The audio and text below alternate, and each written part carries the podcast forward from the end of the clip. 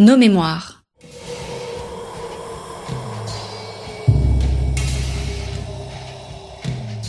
Une émission de la rédaction de Storia Voce.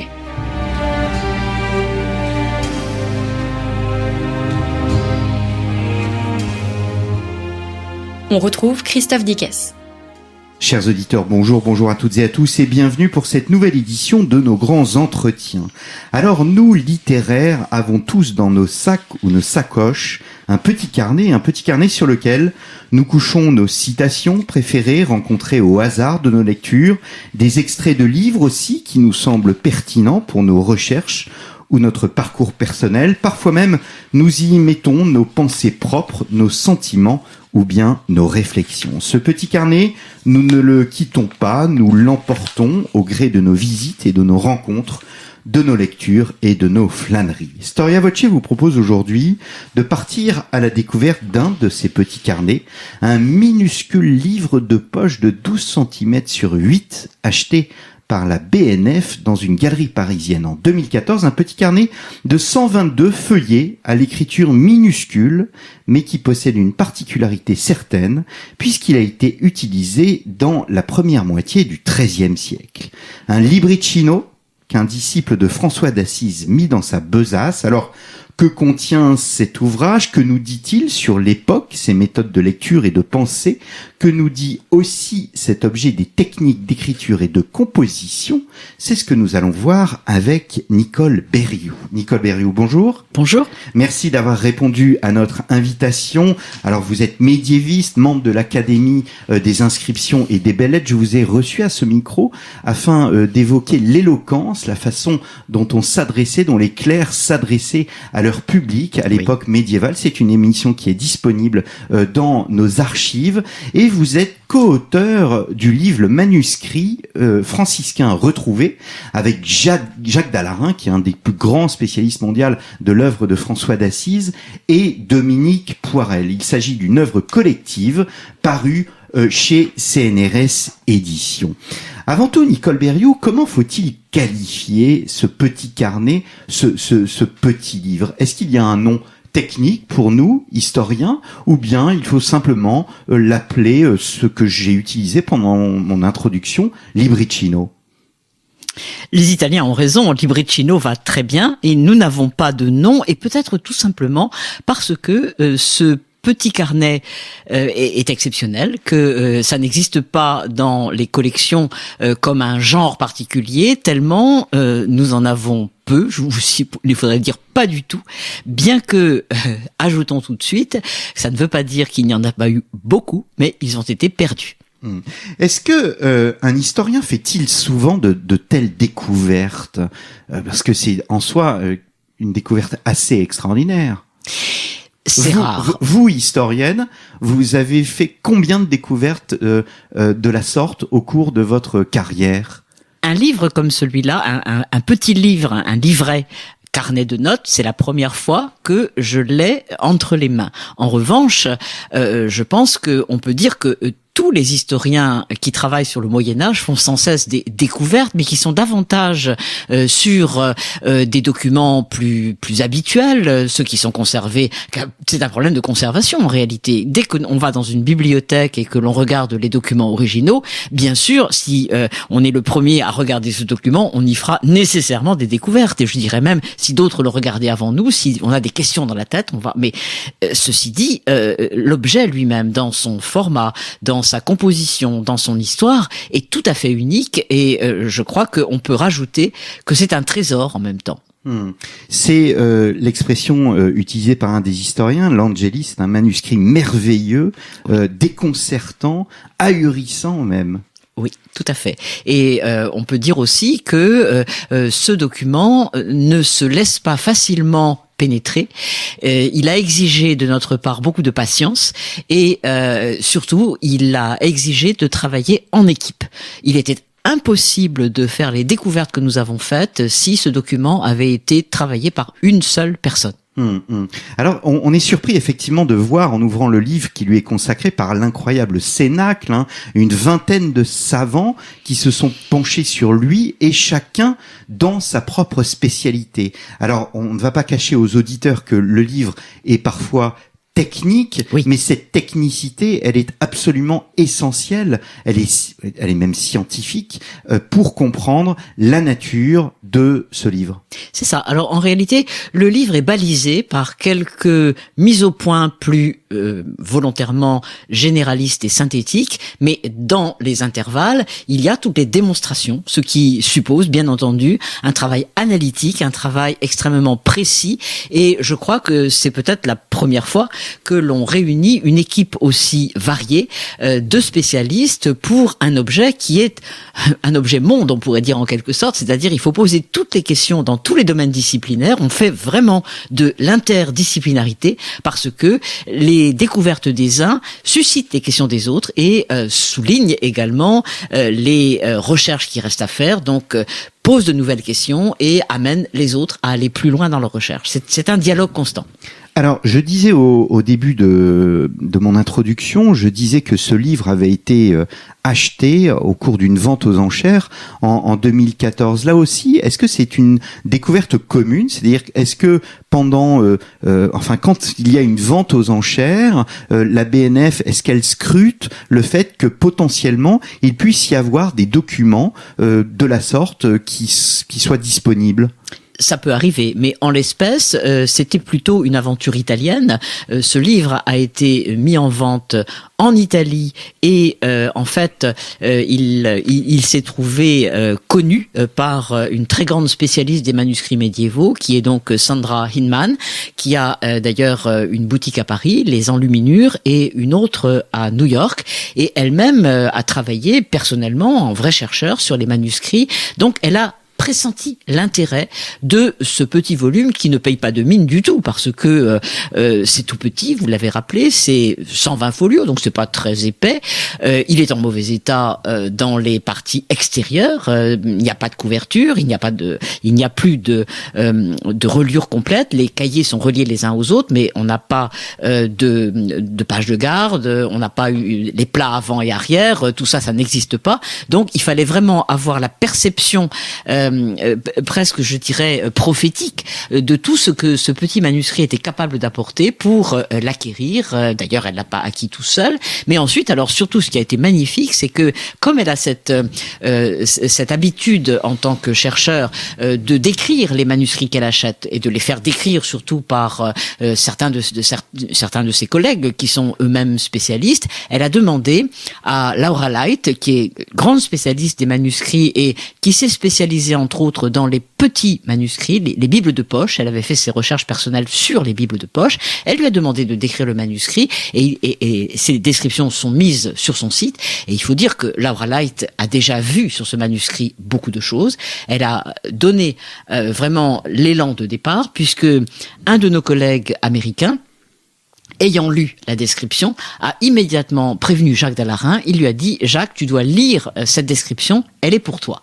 Et Jacques Dallarin, en réalité, qui cherchait depuis plusieurs années euh, des traces euh, d'une vie perdue de François d'Assise, euh, qu'il, euh, dont il avait le, le- le sentiment, la- le pressentiment qu'elle existait à travers la tradition liturgique qui en gardait euh, des traces, Jacques Dallarin a immédiatement compris qu'en effet, il fallait regarder de près, et c'était probablement la vie qu'il manquait, c'est-à-dire celle qui a été écrite en deuxième lieu euh, par euh, le premier euh, biographe et hagiographe de François d'Assise, Thomas de Celano, frère donc italien, dont on connaissait deux vies, qu'on avait appelées la vita prima, la vita secunda, et maintenant donc euh, cette vie qui est entre la première et la deuxième, et que Jacques a appelée la vita brevior, parce que elle est, elle est courte, elle est plus courte que les autres, mais euh, qui est exactement à l'interstice entre la première et la troisième, et évidemment, elle est là euh, quelques années avant que l'ordre ne se résolve à utiliser une autre vie qui a été écrite vers le milieu du XIIIe siècle par le ministre général de l'ordre, Bonaventure,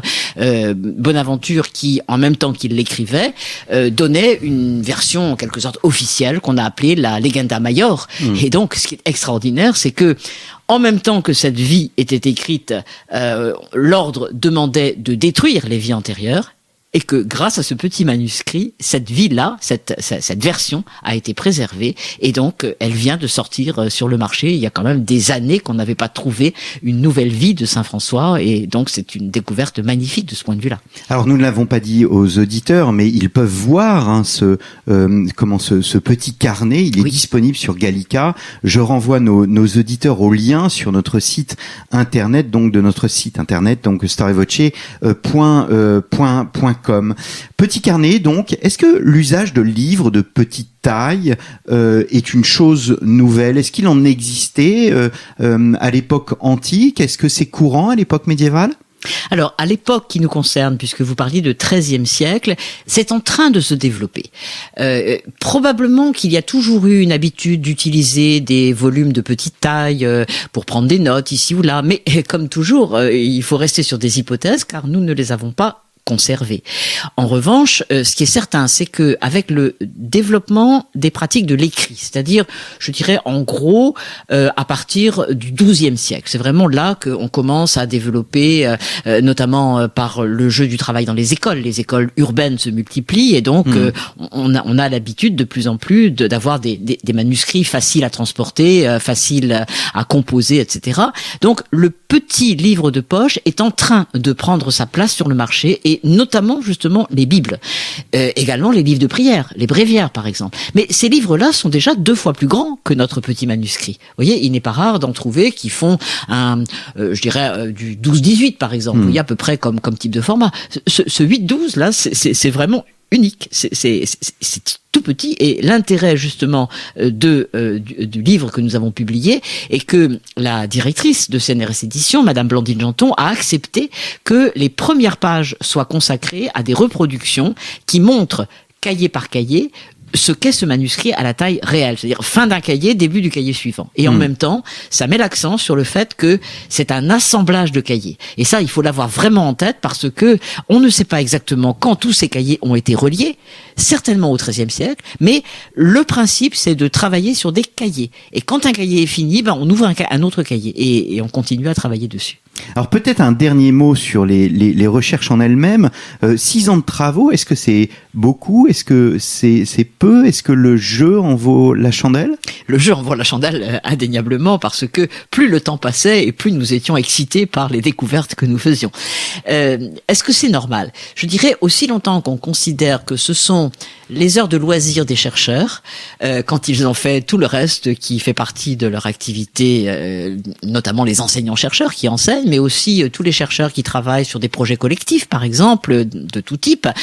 ça, c'est quelque chose qui s'y ajoute. Et le nôtre aussi était un travail collectif, mais au point de départ, en quelque sorte, c'était la conscience qu'a eu Jacques Dallarin, le premier à être averti de l'existence de ce manuscrit, que bien sûr la vie de François l'intéressait, mais que c'était qu'un huitième du manuscrit la vie plus les miracles. Et donc, tout le reste représentait une masse documentaire très touffue, très difficile à comprendre, et que s'il voulait vraiment comprendre dans quoi avait, euh, avec quoi avait circulé cette fameuse vie de François nouvellement sur le marché, il fallait qu'il constitue une équipe.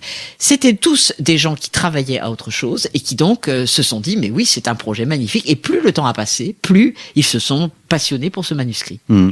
Alors comment se présente-t-il ce, ce, livre? Quel est son, son état de conservation. Est-ce que les sciences aujourd'hui nous, nous permettent de mieux le conserver, voire le restaurer?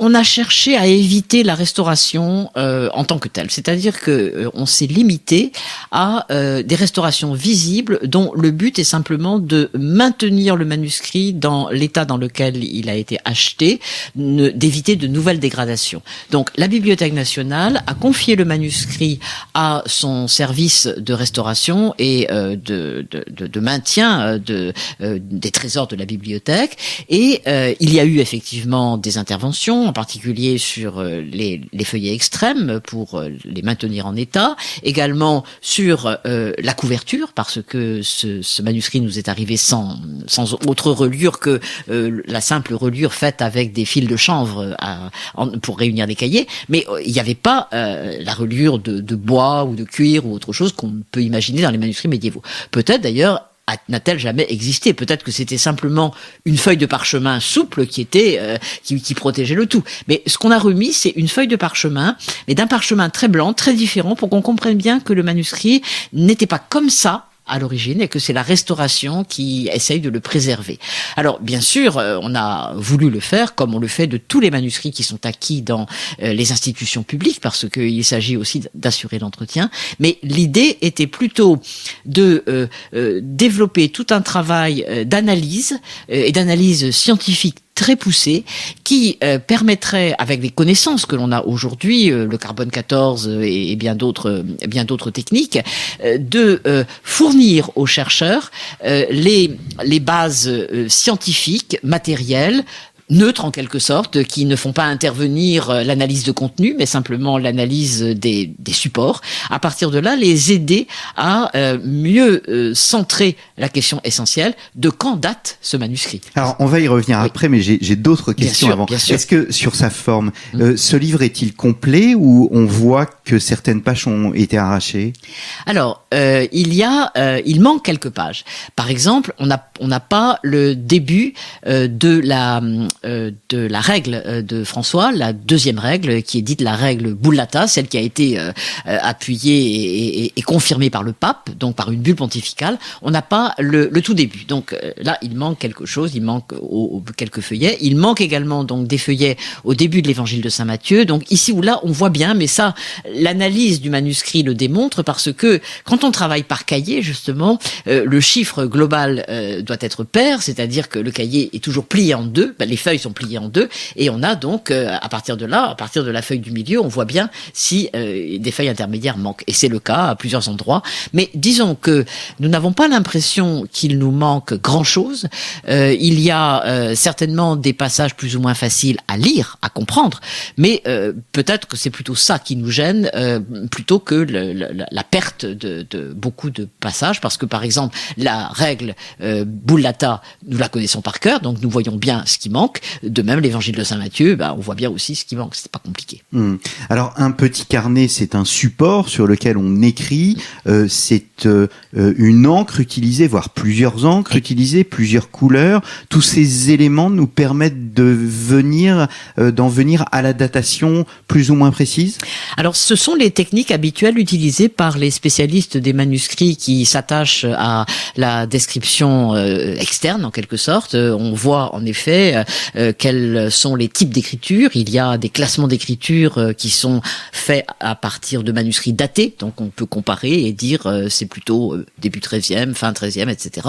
On a également des analyses d'encre qui sont très importantes parce que on sait que selon les époques, selon les lieux, on utilise tel ou tel type de, de composants pour l'encre, donc c'est aussi nécessaire. Il y a également, bien sûr, ici des quelques éléments rubriqués avec mmh. de l'encre rouge, mais par rapport à ce que l'on connaît dans la plupart des manuscrits, euh, c'est très modeste. C'est-à-dire que quelques, par exemple pour la vie de Saint François, euh, bien sûr, on va avoir quelques initiales ornées. Elle est, elle est davantage respectée, davantage ornementée euh, que la plupart des autres textes qui sont anonymes, qui sont mis bout à bout, sans même quelquefois revenir à la ligne ou simplement dans un retour à la ligne, il faut se creuser la tête pour comprendre que c'est un changement de texte. Donc tout ça est très entassé et euh, en réalité les les les, euh, les mains changent, euh, les donc les écritures bien sûr, il y a on a on a, on a calculé qu'il y avait au moins 12 mains qu'on pouvait identifier différentes sur les 122 feuillets et les les encres changent également. Mais enfin, en majorité, on a des encres brunes et par ailleurs, alors on arrive aussi à, à dater et à localiser en voyant l'usage tout simplement du support parchemin, mais fait avec des peaux de chèvre. Donc là, on est en Italie au XIIIe siècle, et également la euh, les, la manière dont les cahiers sont cousus avec euh, du fil de chanvre. Et là aussi, on, on peut on peut donc arriver à un ensemble de données qui euh, convergent pour dire euh, c'est effectivement tout à fait plausible que le manuscrit soit du XIIIe siècle, type d'écriture, etc. Est-ce que le fait qu'il y ait un changement de main signifie qu'il y ait un changement d'emploi? Alors, d'usage? Le changement de main, en réalité, il faut. Quand nous avons pris ce manuscrit, nous avons d'abord cherché à comprendre comment il avait été fabriqué. Oui. Donc le changement de main correspond bien sûr à des changements d'individus euh, qui euh, donc euh, retiennent euh, des documents et euh, peuvent avoir des intérêts personnels divergents. Mais ce qui nous a frappé en réalité, c'est que quand on faisait le bilan sur l'ensemble du manuscrit, c'était plutôt la convergence des préoccupations qui l'emportait, beaucoup plus que, des intérêts personnels. Hmm. Et Mm. je crois qu'il faut d'emblée dire que, du coup, ce manuscrit qui est collectif, euh, le fait de plusieurs, euh, plusieurs individus, des frères, des frères de Saint François, très certainement, ce que nous démontre la variété des écritures, est en même temps un manuscrit qui passe euh, de main en main, mais à l'intérieur d'un groupe, petit couvent probablement, où il est euh, d'un usage commun pour plusieurs frères qui euh, se le prêtent. Enfin, c'est ça représente aussi quelque chose de tout à fait euh, compréhensible dans le milieu des frères de Saint François, qui respectent l'usage pauvre.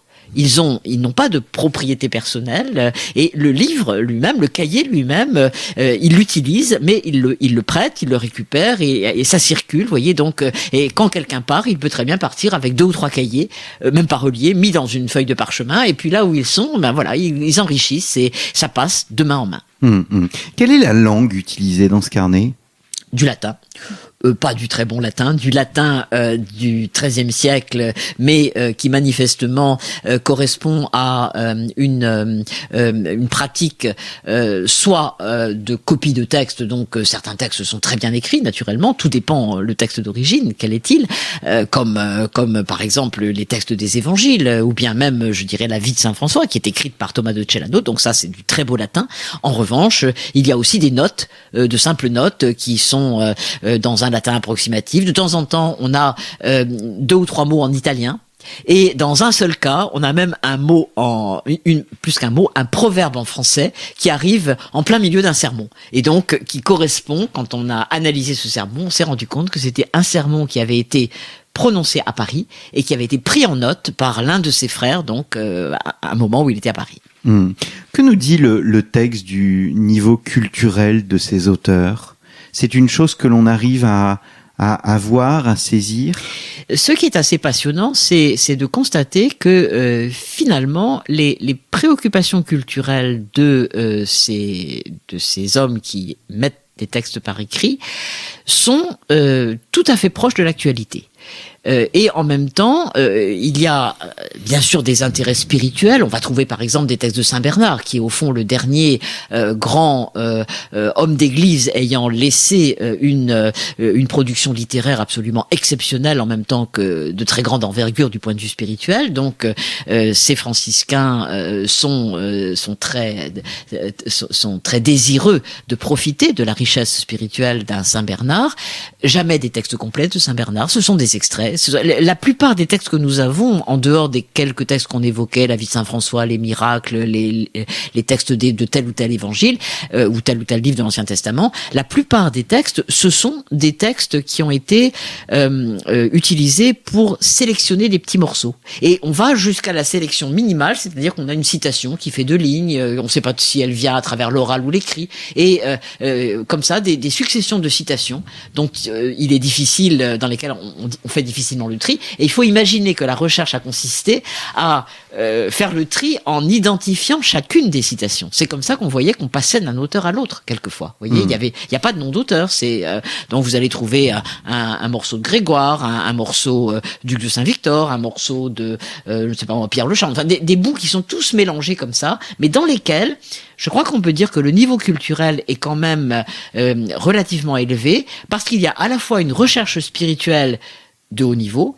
et euh, une euh, recherche aussi humaine et, et, intellectuelle de euh, de de ce qui est up to date, de, de ce qui vient de sortir. Vous voyez. Hmm. Et là, il y a, y a, pas mal de choses qui sont vraiment du XIIIe siècle. Mais alors justement, quelle est euh, l'unité? C'est l'objectif, il est moral.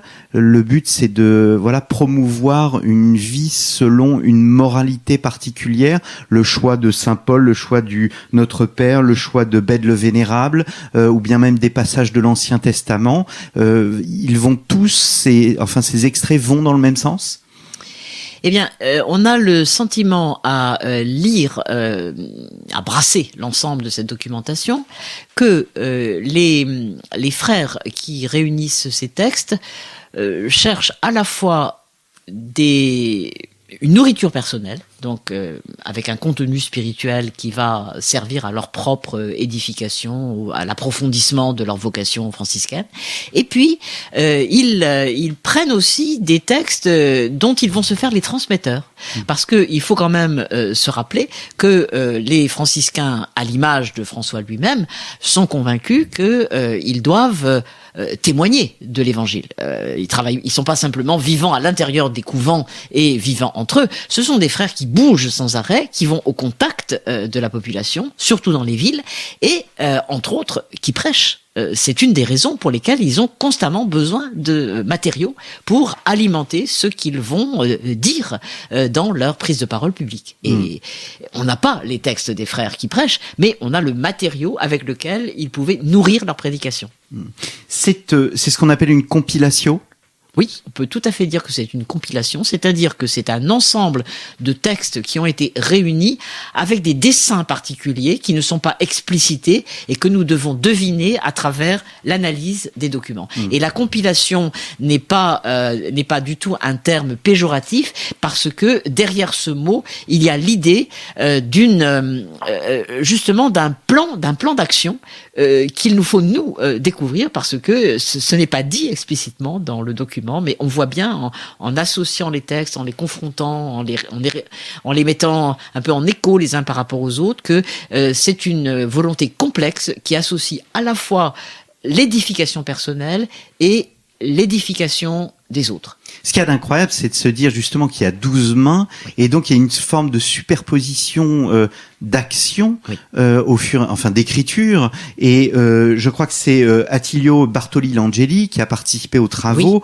euh, qui montre qu'il il existe même une généalogie euh, d'écriture, c'est-à-dire un maître, des disciples, etc. Oui, tout à fait. Et euh, euh en réalité, euh, ce qui est extraordinaire, c'est qu'en dépit de la diversité des mains, il y a une unité euh, qui est paradoxale puisque je viens de vous dire qu'il y a un nombre de textes considérable. On a on, a calculé qu'il devait y avoir à peu près 34-35 unités textuelles différentes, vous voyez, dans, dans, dans cette, ces 122 folios. Mais en même temps, on, on voit bien qu'il euh, y a des échos euh, d'un passage à l'autre. Et alors, l'un des points extrêmement important, c'est que une fois qu'on a réussi, euh, en combinant les éléments euh, d'analyse externe euh, le plus neutre, le plus scientifique possible, et toutes les réflexions faites sur les contenus, les textes utilisés, la, les, les, formes d'écriture, etc., on arrive quand même à une, un consensus pour dire ce manuscrit a été fabriqué dans les années 1230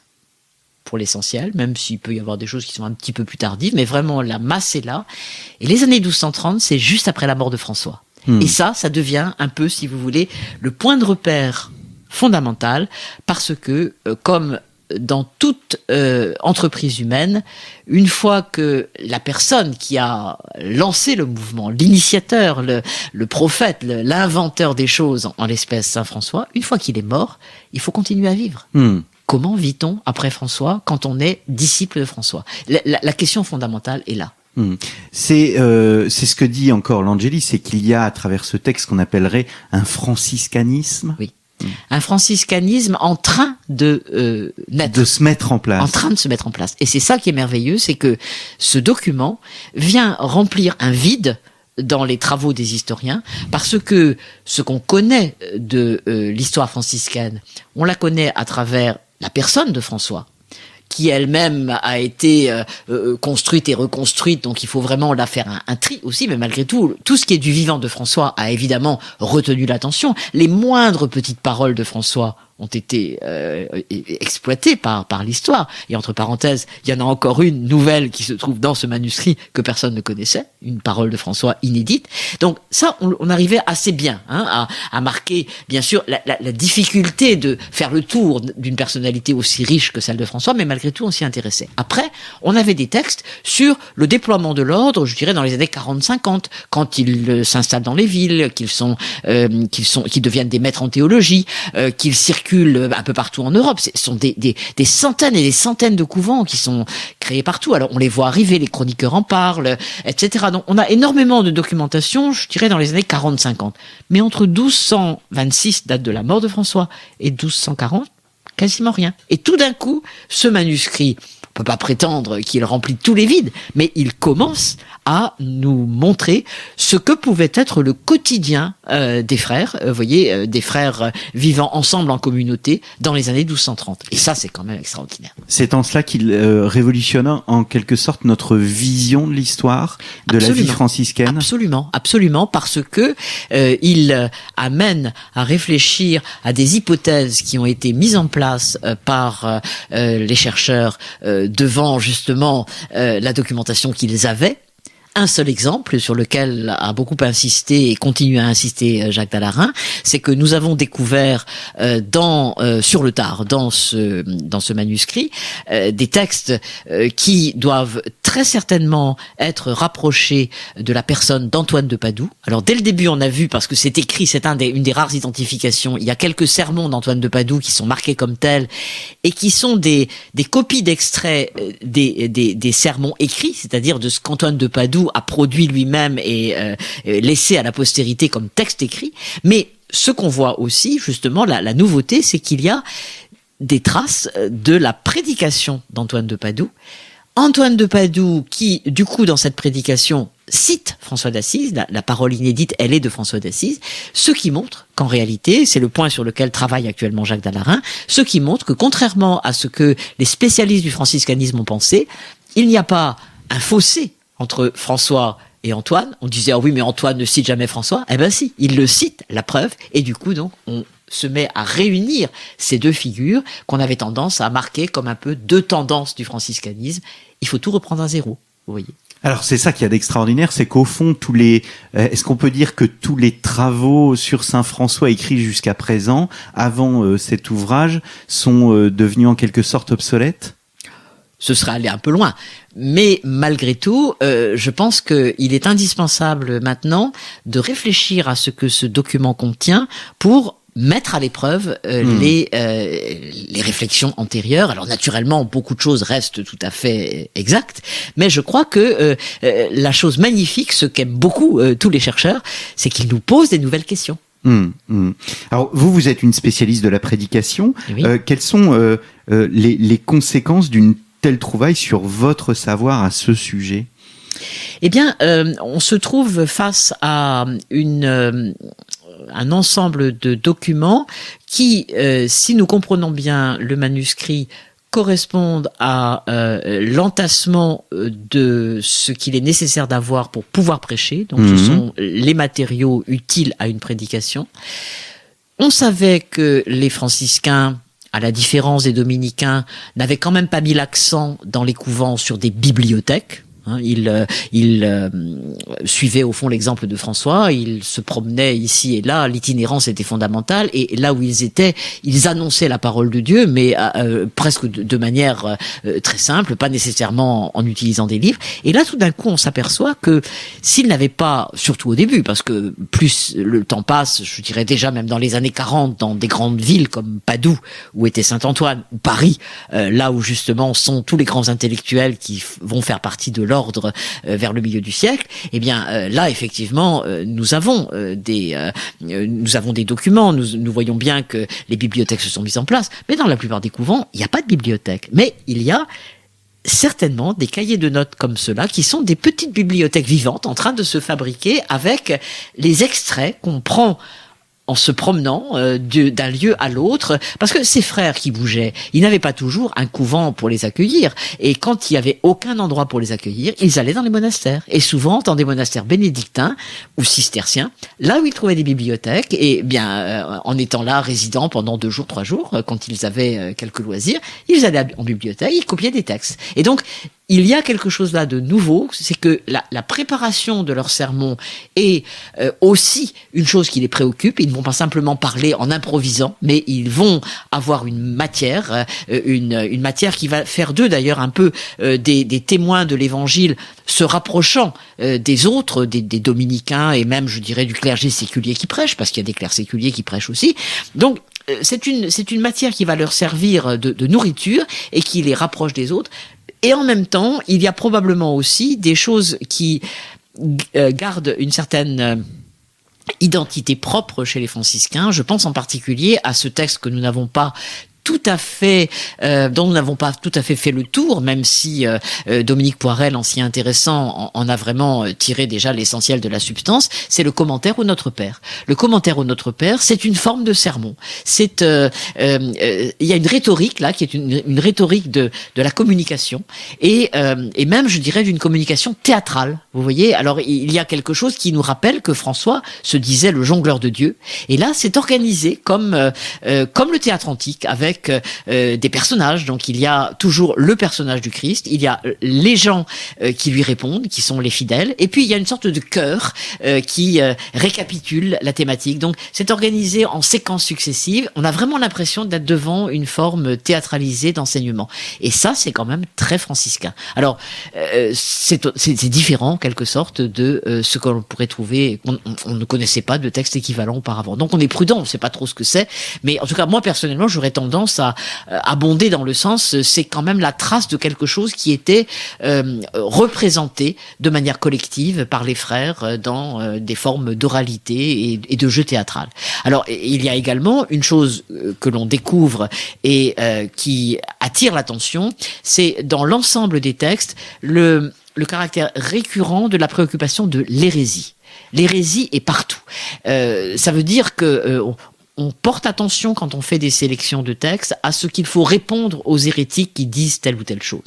Et euh, dans euh, ce souci de lutter contre l'hérésie, il y a au fond la préoccupation beaucoup plus positive et fondamentale de euh, conforter la foi, de d'expliquer dans les sermons quelle est la, la, la, vraie croyance, la bonne croyance. Et on est tout à fait dans la perspective qui avait été soulignée au début du siècle par le pape Innocent III quand euh, à, à, la fin de son pontificat, il a réuni le très grand concile de Latran IV, qui est le concile dans lequel euh, le pape rappelle la nécessité de prêcher, et euh, il dit il faut que les évêques aient des coadjuteurs qui prêchent avec lui, et les franciscains vont jouer ce rôle, et on voit bien que là, concrètement, le contenu de cette prédication doit être celui d'une défense de la vraie foi et en même temps aussi bien sûr une, un enseignement sur les bons comportements et en, en, négatif en quelque sorte, il y a la connaissance de ce qui va contre la bonne foi, c'est-à-dire l'hérésie, et la connaissance aussi bien sûr des mauvais comportements, car on ne prêche jamais bien les bons comportements si on ne connaît pas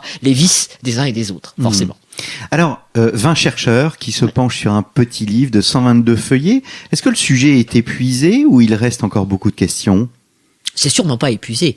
Euh, ce que nous souhaitons faire d'ailleurs, euh, c'est mettre à disposition de tous l'intégralité des textes transcrits euh, sur Internet, parce que euh, il faut absolument que euh, on donne accès à ce manuscrit qui reste difficile de lecture, et je crois qu'il faut insister sur le rôle qu'a joué Giulia Co, une jeune chercheuse italienne qui est une élève d'ailleurs de Attilio Bartoli Langeli et qui a euh, déjà pour nous euh, contrôler les premières transcriptions que nous avons faites dans le cadre de notre équipe, compléter ces transcriptions et qui est en train actuellement de finir le travail de façon à ce que tout le monde s'empare du texte. Hmm. Euh, le, la, la, la, phrase de François, par exemple, c'était vraiment dans les toutes dernières découvertes, juste avant que le livre ne soit publié.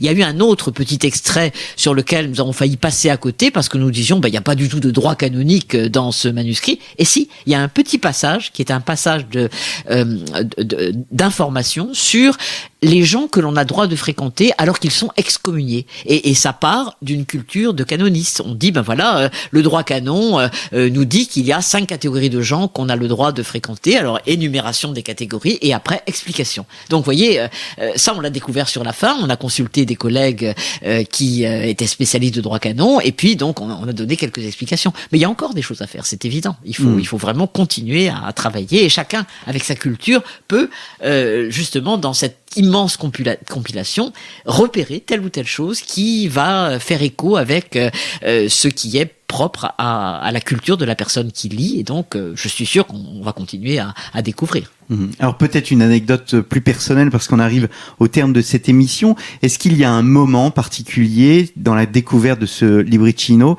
qui vous a véritablement marqué, qui vous a émerveillé et qui au fond vous a amené à vous dire vraiment ce, métier est, est mon métier magnifique? Je crois que c'est le moment où, euh, avec Isabelle Leman de Chermont, nous avons l'habitude de faire équipe parce que euh, Isabelle est la euh, conservateur en chef de la bibliothèque des manuscrits de la Bibliothèque nationale, mais elle, est comme moi depuis longtemps spécialisée dans l'histoire de la prédication, surtout au XIIIe siècle. Donc nous avons travaillé ensemble et le jour où nous nous sommes rendus compte que il y avait dans ce manuscrit les traces d'un sermon qui était pris en note et nous nous en sommes rendus compte parce que nous avons découvert à la Bibliothèque un deuxième manuscrit où un autre, euh, un étudiant, avait également pris des notes. Et c'est le même sermon, mais euh, ce sont pas les, toujours les mêmes mots parce que c'est le cas, vous savez, de deux personnes qui prennent des notes et, ne retiennent pas exactement les mêmes choses. Et là, on a été vraiment émerveillés de se dire, mais oui, alors nous sommes vraiment dans cette ambiance parisienne parce que tout nous portait vers l'Italie et pourtant, nous nous sommes rendus compte avec ce texte qu'il fallait aller vers Paris. Et c'est comme ça qu'on est arrivé à un autre texte qui a été étudié par un, un, jeune étudiant italien euh, euh, spécialiste de la philosophie de la première moitié du XIIIe. C'est un texte dans lequel on trouve des échos de Jean de la Rochelle, l'un des premiers grands intellectuels franciscains avant Bonaventure. Et euh, il a démontré que c'était là des notes de cours qui étaient prises en écoutant un professeur qui préparait son livre. Et comme tous les professeur qui prépare les livres, il avait déjà la matière, il avait la structure, il était en train de chercher les phrases. Il y a euh, des similitudes et des différences entre ce qui est dans le manuscrit et ce qu'on a dans ces livres, mais on voit bien que l'un prépare l'autre. Alors c'était très vivant, c'était vraiment tout d'un coup le milieu parisien qui ressortait, alors que nous pensions plutôt que ce livre était une production italienne. Donc c'est vraiment l'itinérance franciscaine aussi qui était là, représentée merveilleusement avec euh, ses, euh, avec ses, ses, frères qui sortaient de, de, euh, du milieu dans lequel ils avaient vécu leur enfance, leur adolescence, leur jeunesse, qui arrivaient dans la grande ville euh, intellectuelle euh, parisienne et qui s'appropriaient des choses et qui revenaient après et qui faisaient circuler cette matière. Donc c'était pour pour nous, pour l'une comme pour l'autre, ça a été vraiment la découverte extraordinaire qu'on avait là, un document qui, qui, qui, nous mettait en contact physique en quelque sorte avec cette réalité. Alors ce, ce libricino a provoqué la fascination des médiévistes, vous venez de le montrer, on imagine ô combien Jacques Dallarin a dû ouvrir plusieurs fois le champagne, mais euh, il a provoqué aussi l'admiration du public et de la presse. Comment expliquer cette fascination? C'est l'objet en lui-même, on ne l'a pas dit, mais il est gros comme un téléphone portable, il est même plus petit qu'un téléphone portable. Je crois que c'est l'aventure que nous avons proposé de vivre qui était de faire travailler beaucoup de spécialistes sur le même document en échangeant constamment avec générosité parce que euh, on ne gardait rien pour soi, on échangeait, on échangeait de toutes les manières. Il y a eu un colloque, il y a eu beaucoup d'échanges de courriers, il y a eu euh, le Covid nous a même aidé en un sens puisque avec le confinement, ça devenait un petit peu pour nous une sorte de raison de vivre que de travailler sur ce texte sur lequel nous pouvions travailler. Je crois que c'est ça qui a été euh, vraiment extraordinaire. Vous voyez cette cette collaboration entre nous qui a infiniment enrichi euh, le regard de chacun et qui fait que à un moment donné on s'est dit on en a compris. Bien sûr on n'a pas tout compris mais suffisamment pour pouvoir déjà publier eh bien, grand merci Nicole Berriot d'être venu à notre micro. Donc, Nicole Berriot, Jacques Dallarin et Dominique Poirel euh, ont dirigé ce euh, livre paru chez CNRS Éditions, le manuscrit euh, franciscain retrouvé. Et je vous invite, chers auditeurs, à retrouver aussi Nicole Berriot dans l'émission que nous avons enregistrée ensemble sur la prédication dans nos archives, mais aussi chez nos partenaires, hein, KTO TV. Sur KTO TV, vous êtes venu nous parler du grand schisme tourisme avec euh, Bénédicte Cercy. Mes souvenirs sont bons. C'est tout à fait exact. Et, et si vous permettez, euh, je crois également qu'on peut suivre la présentation faite chez les franciscains de Paris, qui vient d'être publiée sur YouTube. Et ils ont donné aussi, donc nous étions là présents tous les trois, les trois directeurs, avec euh, Amandine Postek qui représentait la Bibliothèque nationale. Et donc euh, nous avons un peu exposé là aussi euh, de manière différente, mais enfin c'est complémentaire en quelque sorte, ce qu'a été cette aventure. Un grand merci à vous. Il me reste à vous remercier, chers auditeurs, pour votre fidélité. N'hésitez pas à nous soutenir si vous le pouvez. pour ce faire, rendez-vous dans la rubrique Soutenez Storia Voce à partir de notre page d'accueil storiavoce.com. C'est le début d'année, donc je vous souhaite une très bonne année et je vous dis à très bientôt, à la semaine prochaine, pour un nouveau numéro de nos grands entretiens. Merci beaucoup.